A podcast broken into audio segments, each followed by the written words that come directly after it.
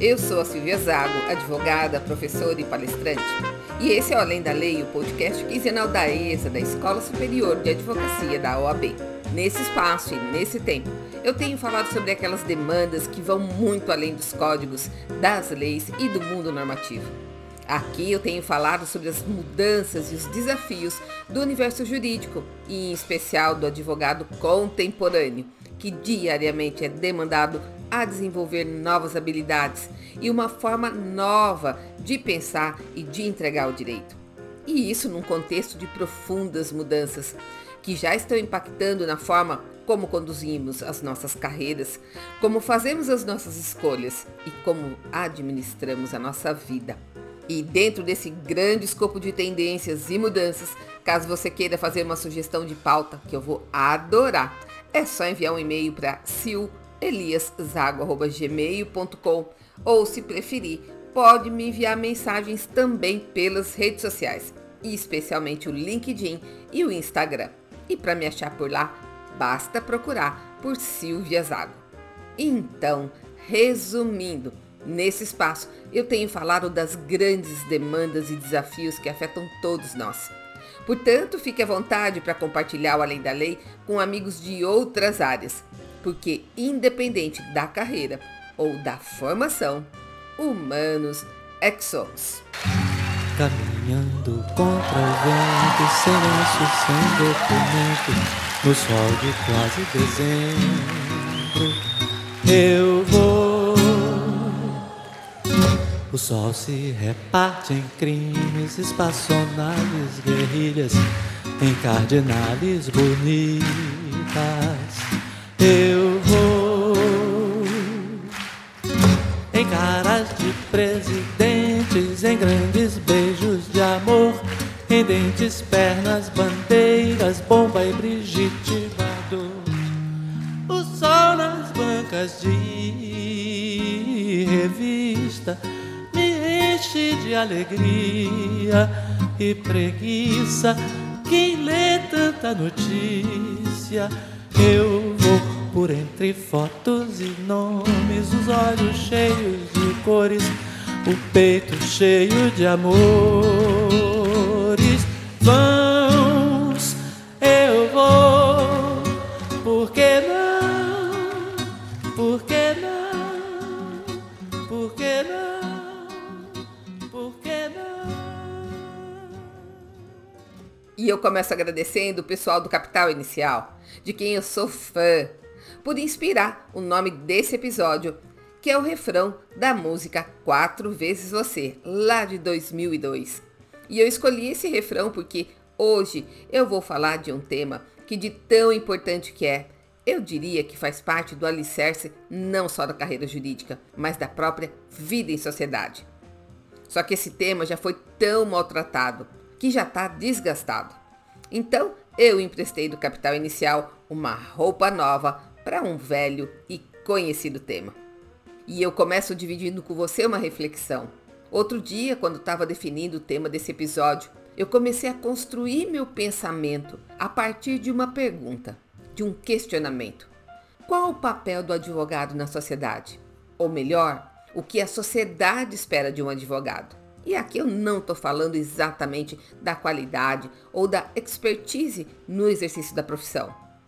Eu estou falando de algo maior, mais profundo, mais relevante e mais abrangente, que exige de nós, além de um bom conhecimento, princípios. Sim, aquele norte que dirige a nossa vida, as nossas escolhas e as nossas decisões. E eu cheguei à conclusão que a expectativa que a sociedade nutre em relação ao profissional do direito tem a ver com a sua função social, com seu papel na sociedade. E isso quer dizer que muito além da responsabilidade que nós, advogados e advogadas, temos com os nossos clientes e empregadores, que se traduz nas nossas entregas e na nossa performance. Existe um fio de ouro, uma mensagem subliminar ou não, que passamos para o outro o tempo todo seja na forma de inspiração e motivação ou de frustração e decepção. Quer a gente queira, quer não. e hoje a gente sabe o quanto a sociedade tem buscado motivos de inspiração. Motivos para acreditar que nem tudo está perdido. Ainda existe uma chance de sermos melhores. Por isso não é sem razão que os super-heróis fazem tanto sucesso. Coisa que a Marvel e a Warner sabem muito bem e exploram com grande maestria. Porque esses heróis dos estúdios estão sempre do lado de uma causa nobre, uma causa justa. E além da força, da capacidade de voar e tantos outros superpoderes, eles também são incorruptíveis e éticos. Ou seja, eles também têm mais esses dois grandes superpoderes. Olha que ponto que nós chegamos. e além disso, o doutor em educação Fábio da Silva Paiva, lá da Federal de Pernambuco, identificou uma lista de adjetivos que a gente encontra na conduta desses super-heróis. Segundo ele, liberdade, fraternidade, justiça, coragem, sacrifício, lealdade guiam as motivações desses maravilhosos heróis, que são sempre moralmente e eticamente justas. Mas fica tranquilo, nesse episódio eu não vou propor que os advogados se tornem super-heróis contemporâneos, porque eu sei que eles já são. eu só vou tentar dar uma incrementada. Como eu disse num dos últimos episódios, incrementar é tentar fazer de uma coisa boa uma coisa melhor ainda. E também eu não tenho a menor pretensão de dizer o que é certo ou errado, ou do que é bem ou mal, por uma questão de bom senso e, claro, uma boa dose de juízo e amor à pele. então, o máximo que eu vou fazer por aqui são algumas reflexões, misturadas com algumas pitadas de provocações, que é para fazer a gente pensar um pouco. Feita essa introdução e exposição de razões, eu tenho a grata satisfação e a coragem de dizer que hoje eu escolhi falar sobre ética. Isso mesmo, mas não uma ética abstrata e generalizada, mas de uma ética prática, palpável e possível. E é claro que não dá para a gente começar a falar em ética sem antes falar da debatida e controversa diferença entre ética e moral. E para isso eu vou utilizar a corrente clássica, o entendimento que faz distinção entre esses dois conceitos. Porque existe uma linha de entendimento que considera ética e moral a mesma coisa ao mesmo tempo. Então, na primeira linha, a que faz distinção entre os dois conceitos, eu encontro a definição mais conhecida e tradicional de ética, que é aquela que diz que ela tem a ver com conduta, enquanto a moral está diretamente relacionada com hábitos e costumes. Será que deu para entender? porque de fato são conceitos que se confundem, se completam e até se entrelaçam. Por exemplo, para a filosofia, ética é a parte que diz respeito aos valores morais.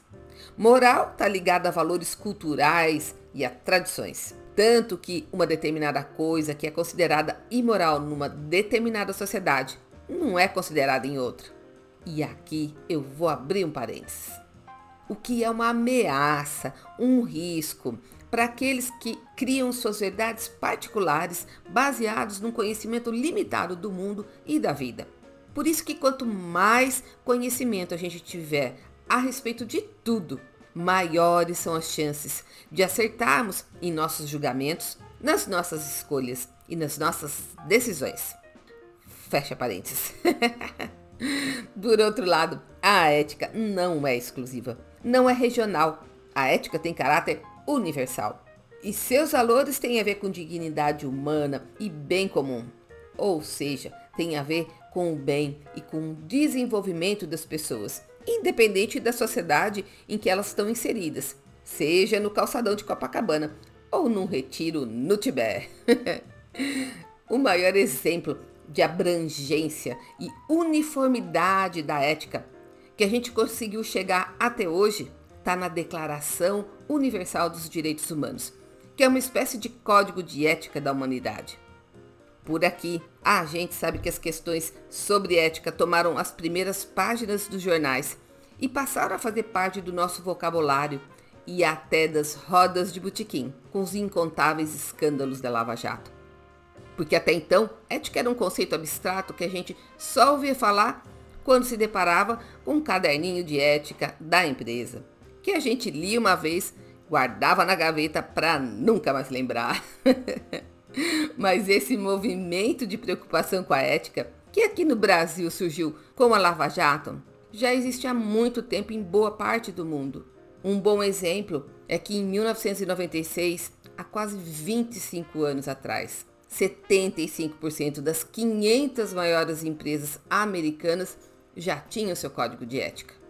Então, considerando que o restante do mundo não passou pela tragédia de uma lava-jato, a pergunta que a gente deve fazer é sobre as razões que deram e continuam dando ensejo para a preocupação com a ética nos negócios e nas relações em geral em escala global. Existem alguns autores que falam que existem quatro fatores principais para essa preocupação na sociedade global. O primeiro fator é a necessidade natural e espontânea que a gente tem de humanização. Quem diria, né? Em tempos tão digitais e tecnológicos, de relações virtuais, surge esse anseio pela humanização das relações. Como dizia o sábio, não há nada de novo debaixo do sol. o segundo fator surge como uma reação de enfrentamento da crise moral da atualidade e do risco de uma degradação moral na sociedade contemporânea. O terceiro fator é a globalização que apesar de ter diminuído o ritmo em razão das restrições da pandemia, porque o nosso direito de ir e vir foi tolhido, tudo indica que vai voltar com força total. E com a globalização, a integração de vários sistemas culturais, ou seja, o já conhecido mundo sem fronteiras. Onde vai ver que antes era restrito só ao comércio internacional, agora também é das pessoas, dos costumes e das tradições. Ou seja, estamos todos juntos e misturados. e por fim, as mudanças culturais dentro das organizações e as alterações dos valores pessoais. E vamos combinar que se um dos grandes aceleradores de mudanças é a ocorrência de uma pandemia, o que não faltam são mudanças para todo lado que a gente olha. E eu estava pensando nisso esses dias enquanto lavava o meu lixo. Isso mesmo. eu lavo o meu lixo. Eu estava enxaguando os potes, garrafinhas e latas para que não junte bicho ou mau cheiro e também para proteger os catadores de lixo e também os gatinhos e os cachorrinhos que vão atrás de comida. E nessa hora eu pensei, meu avô, que viveu quase 100 anos, acho que jamais imaginou que um dia a gente teria que lavar o lixo antes de ir pro lixo. e isso é só uma gota num oceano de mudanças comportamentais. Mas se a gente fizer um recorte somente das mudanças ocorridas nas empresas e escritórios, e só sob a ótica do perfil do profissional da pós-pandemia, de pronto a gente já consegue identificar uma mudança nos requisitos de comportamento. Segundo as últimas pesquisas, as empresas estão buscando profissionais com maior resiliência, com capacidade de adaptação, com mais flexibilidade, automotivados e capazes de fazer seu autogerenciamento e também a gestão do seu próprio tempo. São quase super-heróis. Isso sem falar em características como mentalidade de inovação, respeito à diversidade e outras tantas. Mas, resumindo, para mim essa preocupação relativamente recente com a ética é porque em algum momento foi revisitado seu conceito e a gente voltou a lembrar que ela é uma ferramenta utilizada para pautar a convivência em sociedade. Então, em tempos de tantas mudanças no caminho, nada melhor do que ter às mãos essa ferramenta para tentarmos não nos perder de nós mesmos. Porque, a meu ver, nós estamos em pleno movimento de construção de referências e paradigmas para as próximas gerações. Porque o que era não é mais. E não vale deprimir. a boa parte, a boa notícia é que a ética também é um exercício de liberdade porque somos nós que decidimos o que é o que não é ético. Somos nós que decidimos como queremos que sejam nossas relações na sociedade, na vida em grupo, ainda que diante de uma nova forma de se viver em sociedade e de se viver em grupo. Ou seja, somos nós que escolhemos, que exercemos o nosso poder de escolha. E eu gosto de ouvir o professor Sérgio Cortella quando ele fala de ética e fala desse privilégio de escolha. Ele fala sobre o que muitos de nós já ouvimos, que é quando alguém diz: "Ah, eu faço assim porque o sistema é assim". Ou então, o que eu posso fazer? Infelizmente, a vida é assim. Ou, ah, mas todo mundo faz. e com isso, com esses argumentos, esse ser humaninho tenta justificar sua escolha errada, quando na verdade tinha a opção, a liberdade de escolher certo. E se liberdade de escolha, no primeiro momento, a gente entende como uma coisa muito boa, quando a gente avança para a página 2, já não é bem assim. Porque escolher tem a ver com priorizar, com optar por uma entre duas ou mais coisas. Resumindo, tem a ver com preferir. Eu prefiro uma coisa em detrimento da outra. Então, além de ter que abrir mão de uma coisa para poder optar por outra, o que às vezes a gente sabe que é bem difícil, eu também tenho que justificar essa escolha. Em primeiro lugar, para mim mesmo e depois para os outros. Por exemplo, se eu passo no vestibular de Direito e de Arquitetura, eu tenho que justificar, em primeiro lugar para mim, porque eu escolhi o direito. Se eu recebo duas propostas de trabalho, eu tenho que decidir por uma e justificar minha escolha. E isso não é nada fácil. Demanda noites e noites de insônia. Porque toda escolha carrega em si uma responsabilidade. A responsabilidade de assumir a escolha que fez, ainda que não dê os resultados que você esperava e cuja expectativa pautaram a sua escolha. Olha o tamanho do buraco. e não tem como escapar. Uma vez que você fez uma escolha, assumiu a responsabilidade por ela. Tipo pão com manteiga, ketchup e mostarda, ou chitãozinho e chororó. ou seja, segue anexo. Escolha e responsabilidade é um casamento pro resto da vida. Mas se a gente fizer um outro recorte, e dessa vez somente nos nossos relacionamentos profissionais, será que é possível identificar quais são as características ou sinais de uma postura ética ou antiética? Olha que essa informação vale ouro, hein? então anota aí. Alguns sinais de que a outra parte, seja ela pessoa física ou jurídica, adota uma postura ética nos seus negócios e relacionamentos são, em primeiro lugar, as certificações ou o apoio que ela tem de entidades, tipo IBGC, que é o Instituto Brasileiro de Governança Corporativa, ou a empresa cidadã, ou outras tantas que existem no mercado e que atestam as boas práticas de uma empresa. Boas referências pessoais ou corporativas também estão nesse rol. E para isso a gente tem as redes sociais e os vários sites de reclamação. Um bom relacionamento pessoal, onde as informações fluem com tranquilidade, também é sinal de uma postura ética. Um bom sinal também é se a empresa possui um programa de compliance, que é uma das boas heranças da Lava Jato. E por incrível que pareça, até a utilização de contratos padrão é um indício de uma postura ética. Mas por outro lado, você está numa zona de risco, caso esteja numa negociação onde a outra parte não tem nada a perder, se ela adotar uma prática antiética. Outro sinal de perigo é se já existe algum precedente desse tipo de postura. Ou então se você não consegue encontrar informações dela em lugar nenhum, não está nas redes, não possui site. Nesses casos, fique atento aos sinais. Também existem algumas falas que sugerem uma atitude antiética, que são bem fáceis de identificar. E quando eu digo sugerem, eu quero dizer acenda todas as lamparinas do seu juízo. e as frases são do tipo: Eu não tinha escolha. abre parênteses. Tinha alguém com uma arma na cabeça dela, fecha parênteses. Ou não há nada como um dia atrás do outro, abre parênteses. Nesse caso, o médico mandou não contrariar aquela pessoa e você não acatou a recomendação.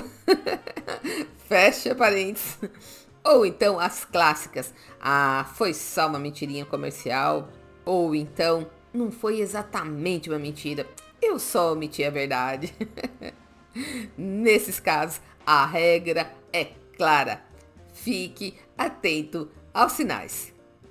Mas se até aqui eu tô falando da postura do outro, e quanto a nós? Porque existem situações que de simples não tem nada.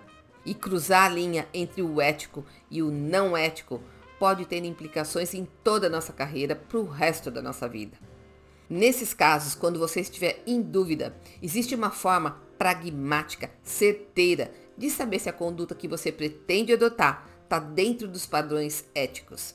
E essa forma é sugerida no livro Gestão de Negociação, como conseguir o que se quer sem ceder o que não pode, da editora Saraiva, escrito por uma turma de peso do Brasil e de Harvard, e que desde já eu indico para você. Segundo eles, as respostas que a gente der para cinco perguntas que eu já vou fazer em seguida vão demonstrar se o nosso comportamento em determinada situação é ético ou não. Então vamos lá. Primeira pergunta. Como eu vou reagir se a outra pessoa fizer a mesma coisa comigo? Essa é boa, hein? Segunda pergunta. Como eu vou me sentir se o que eu fizer for divulgado em rede nacional? Ou seja, se fosse antigamente, a gente diria se caísse na boca do povo. Mas hoje em dia, a gente diz se cair na net. Terceira pergunta eu vou me sentir à vontade, confortável para contar o que eu fiz para minha mãe, para o meu pai, para minha esposa, para o meu marido, para os meus filhos, para o meu amigo. Quarta pergunta. Você recomendaria esse tipo de atitude para qualquer pessoa que estivesse na mesma situação e que te pedisse um conselho? E quinta e última pergunta. Qual vai ser o impacto desse seu comportamento quando no futuro você for lembrado por alguém? Sabe aquele papo que às vezes surge numa roda de conversa? Tipo, você lembra de tal pessoa? Aí o outro responde, lembro sim. Não é ele que. E aí vai. Essas perguntas são viscerais, não são? E responder com absoluta honestidade e ausência de mimimi é coisa para os sortes. Mas essas perguntas, se você prestou atenção, elas estão localizadas no eixo dos conceitos de reciprocidade, de publicidade, de confiança, de universalidade e de reputação. Exatamente nessa ordem. E se a gente considerar que com a aceleração das mudanças provocadas pela pandemia, nós estamos cada vez mais perto de um processo de transição onde o individualismo dá lugar para as parcerias e para o compartilhamento como forma de sobrevivência desse modelo capitalista que a gente vive, com muito mais propriedade, conceitos como confiança, reciprocidade e reputação fazem todo sentido e fazem toda a diferença, porque são eles que ajudam a construir as melhores e mais sólidas relações. E não só isso, a famosa lei de Gerson, aquela que diz que eu tenho que levar vantagem em tudo, certo? e que encontrou um solo muito fértil por aqui por razões que eu me nego a comentar. Ela ignora os limites, o custo ou a dor para o outro que sofreu a perda ou prejuízo. E muitos de nós vivemos na ilusão de que assim a gente é mais feliz, porque levamos vantagem em tudo, certo? Só que quando a gente olha para trás e olha para os grandes, a gente encontra o filósofo grego Aristóteles dizendo que o homem feliz é aquele que promove ações éticas em todas as suas escolhas e que consegue agir da melhor forma possível em todas as situações da vida. Outro grande, Platão, dizia que felicidade é praticar o bem baseado na ética. E por fim, na sabedoria do grande Ariano Suassuna, paraibano de nascença e pernambucano de coração, felicidade mesmo é torcer pro esporte de Recife. e também tá valendo. Mas, finalizando, ética tem a ver com comportamento, ou seja, com behaviorismo, que é aquele método da psicologia que examina da forma mais objetiva possível o comportamento do ser humano e dos animais. Por isso que quando entramos numa empresa ou num escritório, uma das primeiras coisas que a gente tem acesso é ao código de ética, ao código de conduta, porque o que interessa é o nosso comportamento externo e não os nossos valores internos. Mas eu arrisco dizer que esses códigos, essas empresas, pretendem que a gente mude ou alinhe nosso comportamento seguindo regras externas ou visíveis de boa conduta achando que com isso vai garantir a lisura e transparência da conduta de todos os seus funcionários. Quando, na verdade, a meu ver, mudança sustentável, mudança que inspira e mudança que transforma, em primeiro lugar, a minha vida e depois a sociedade, é aquela que é fruto da minha intencionalidade, da minha vontade e que nasce dentro do meu coração. Mas eu sei que o mundo não é cor-de-rosa e que estamos em dias estranhos, para dizer o mínimo. Então, se às vezes o vento for forte, o dilema for grande e as pressões forem muitas, eu recomendo seguir o conselho do sábio profeta Jeremias, que diz o seguinte: Põe-te marcos, finca postes que te guiem, presta atenção na vereda, no caminho por onde você vai passar. E assim eu encerro o episódio de hoje. E considerando que nesses últimos dias tivemos aqui em São Paulo a estátua do Borba Gato incendiada, porque em tese o bandeirante escravizava os índios paulistas, eu escolhi para finalizar a música Índio do Caetano Veloso, que eu gosto bastante. Então, se você gostou desse conteúdo, se fez algum sentido para você, compartilhe com um amigo. Abraços, saúde e até o próximo podcast. Um índio descerá de uma estrela colorida, brilhante. De uma estrela que virá numa velocidade estonteante. E pousará no coração do hemisfério sul, na América, num claro distante. Depois de exterminada a última nação indígena. E o espírito dos pássaros, das fontes de água límpida, mais avançado que a mais avançada das mais avançadas das tecnologias. Virá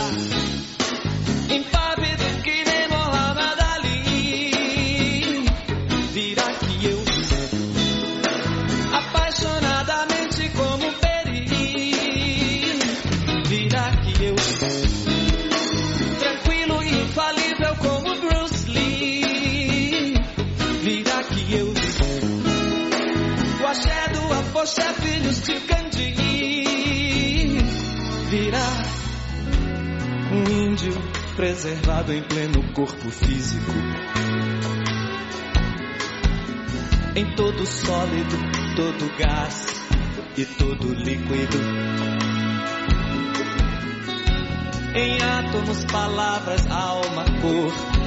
Em gesto, em cheiro, em sombra, em luz, em som magnífico. Num ponto equidistante entre o Atlântico e o Pacífico. Do objeto sim resplandecente descerá o índio. E as coisas que eu sei que ele dirá para não sei dizer assim de um modo explícito.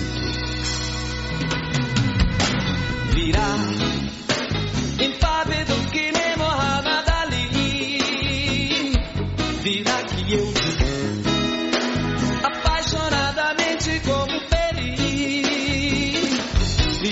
eu tranquilo e infalível como Bruce Lee. Virá que eu Xoxé, filhos de Gandhi virá. E aquilo que nesse momento se revelará aos povos, surpreenderá a todos, não por ser exótico, mas pelo fato de poder ter sempre estado oculto quando terá sido o óbvio.